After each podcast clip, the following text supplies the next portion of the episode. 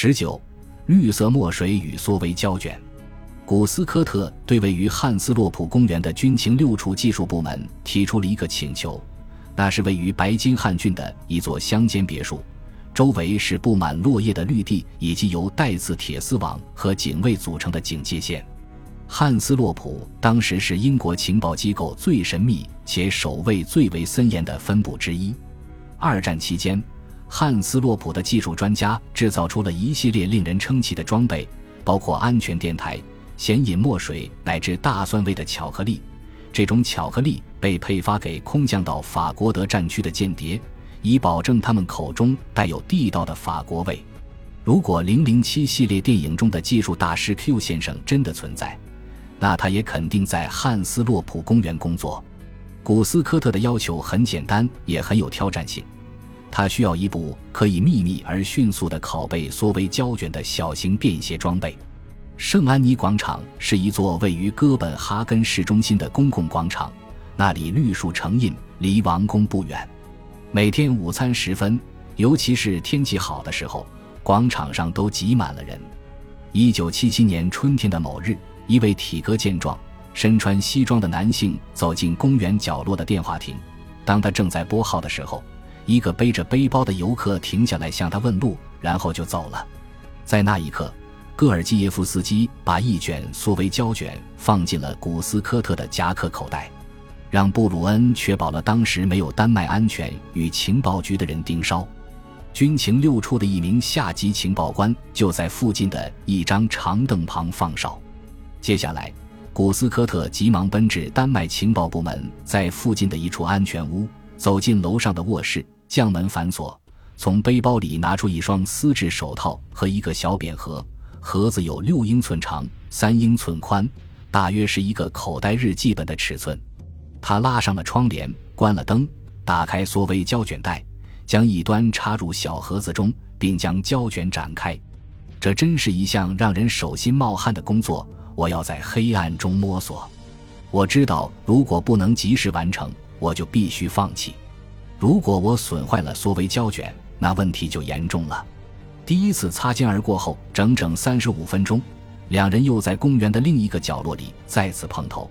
除了训练有素的侦查人员外，一般人根本察觉不到异常。就这样，胶卷又回到了戈尔基耶夫斯基的口袋里。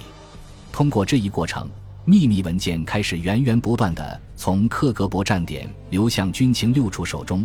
一开始只是戈尔基耶夫斯基自己从莫斯科中心接到的 P 二线指示。后来逐步拓展到发给其他官员的缩微胶卷，他们常常在午餐时间把东西放在办公桌上或公文包里。这项任务的报酬很丰厚，但风险同样很高。每次移交偷来的材料，戈尔基耶夫斯基都知道自己在冒生命危险。别的克格勃情报官可能在午饭时意外归来，发现通过缩微胶卷传达下来的指示不翼而飞。或者戈尔基耶夫斯基自己被发现偷了他不应该看的材料，如果有人发现他把缩微胶卷带出使馆，那他就完蛋了。古斯科特轻描淡写的将每次擦肩而过时的感受形容为高度紧张。戈尔基耶夫斯基很害怕，但也很坚定。每次行动都让他感到一种赌徒成功开局一般的冲动，但他不知道自己的好运能持续多久。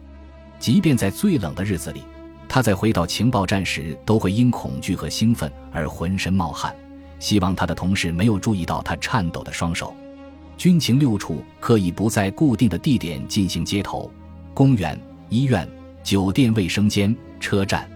古斯科特会在附近停一辆车，以便必要时在车内使用不透光的编织袋进行拷贝。尽管处处谨慎，意外还是有可能发生。有一次，古斯科特安排和戈尔基耶夫斯基在城北的一个火车站碰头。他坐在火车站咖啡厅靠窗的位置，一边喝咖啡，一边等戈尔基耶夫斯基出现。根据此前的约定，戈尔基耶夫斯基会将一卷缩微胶卷放在附近电话亭的架子下面。奥列格准时出现，把东西放在指定地点后走开了。古斯科特正要去电话亭。突然，一个男人抢先一步进了电话亭，开始打电话。他打电话的时间很长，时间过得很快。这个男人若无其事地聊着，投入了一枚又一枚硬币。从拿到胶卷进行拷贝，再到把胶卷放到别处的第二碰头点退回，只有三十分钟的时间，而最后时限很快就要到了。古斯科特在电话亭外来回踱步，显得非常焦急。打电话的男人则对他不予理睬。古斯科特正准备冲进电话亭抓起胶卷时，那个人终于打完了电话。当古斯科特最终赶到第二个地点时，时间只剩不到一分钟。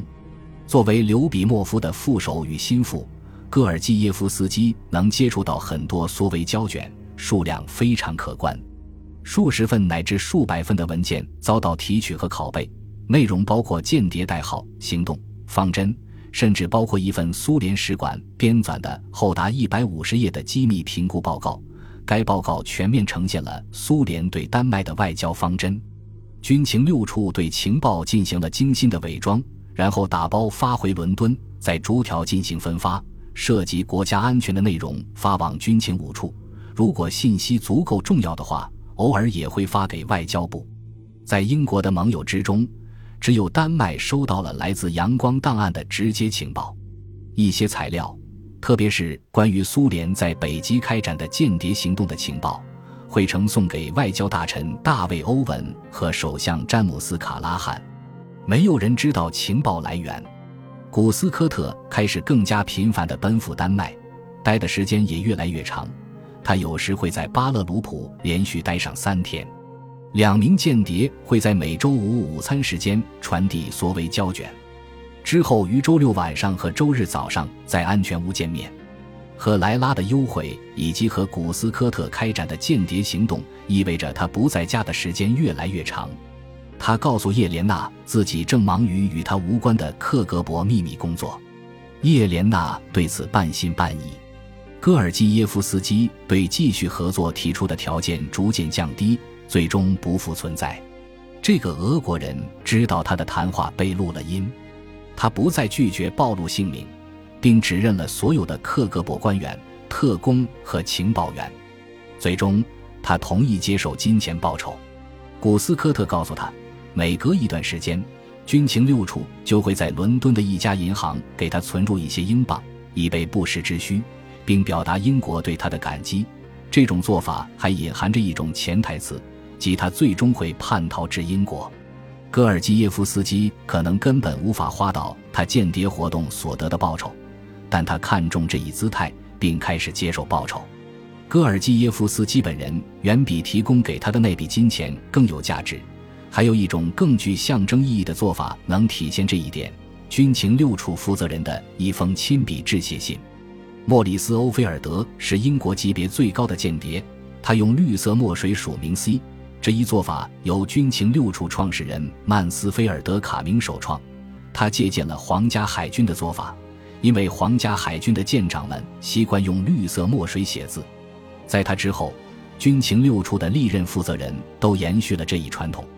古斯科特在厚厚的乳白色信纸上替欧菲尔德打了一封给戈尔基耶夫斯基的英文贺信，接着欧菲尔德用绿色墨水在信上签了名。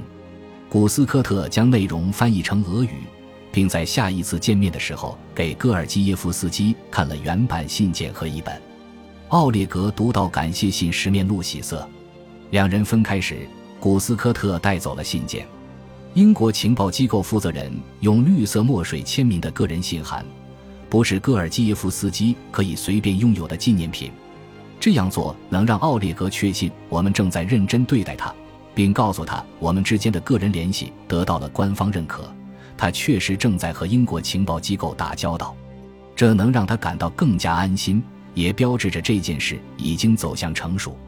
下次会面时，戈尔基耶夫斯基给欧菲尔德写了一封回信。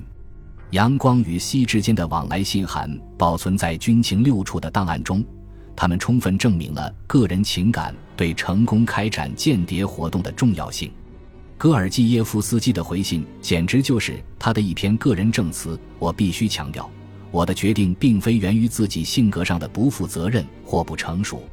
在这之前，我经历了长期的思想斗争，感情上非常痛苦，对自己国家现状的深重失望和我的自身经历都让我相信，民主以及由此带来的对人性的宽容，是我祖国未来应走的唯一道路。而我的祖国无论如何都是一个欧洲国家。当今的苏联政府与民主水火不容，西方人对此无法真正理解。如果一个人意识到了这一点，他就必须鼓起信仰的勇气，自己亲手去阻止奴役进一步侵蚀自由的领地。按照安排，贡沃尔霍维克将在一九七七年一月二十七日晚与他的克格勃负责人亚历山大普林奇帕洛夫碰面。当他抵达位于奥斯陆郊区一条昏暗街道上的接头点时，苏方人员正在那里等他。同时等候在那里的还有挪威安全部门的三个人。他们突然扑了上来，一番激烈的反抗后，这名苏联情报官员最终束手就擒。挪威情报人员从他的口袋里搜出了大约两千克朗，这是他准备付给格雷塔的报酬。霍维克没有抵抗，起初。他只承认自己与俄国人科兹洛夫有恋情，但他最终还是招供。我现在可以告诉你到底怎么回事。我当了差不多三十年的俄国间谍。霍维克因间谍罪和叛国罪遭到起诉。六个月后，他因突发心脏病死于狱中，没有接受审判。本集播放完毕，感谢您的收听，喜欢请订阅加关注，主页有更多精彩内容。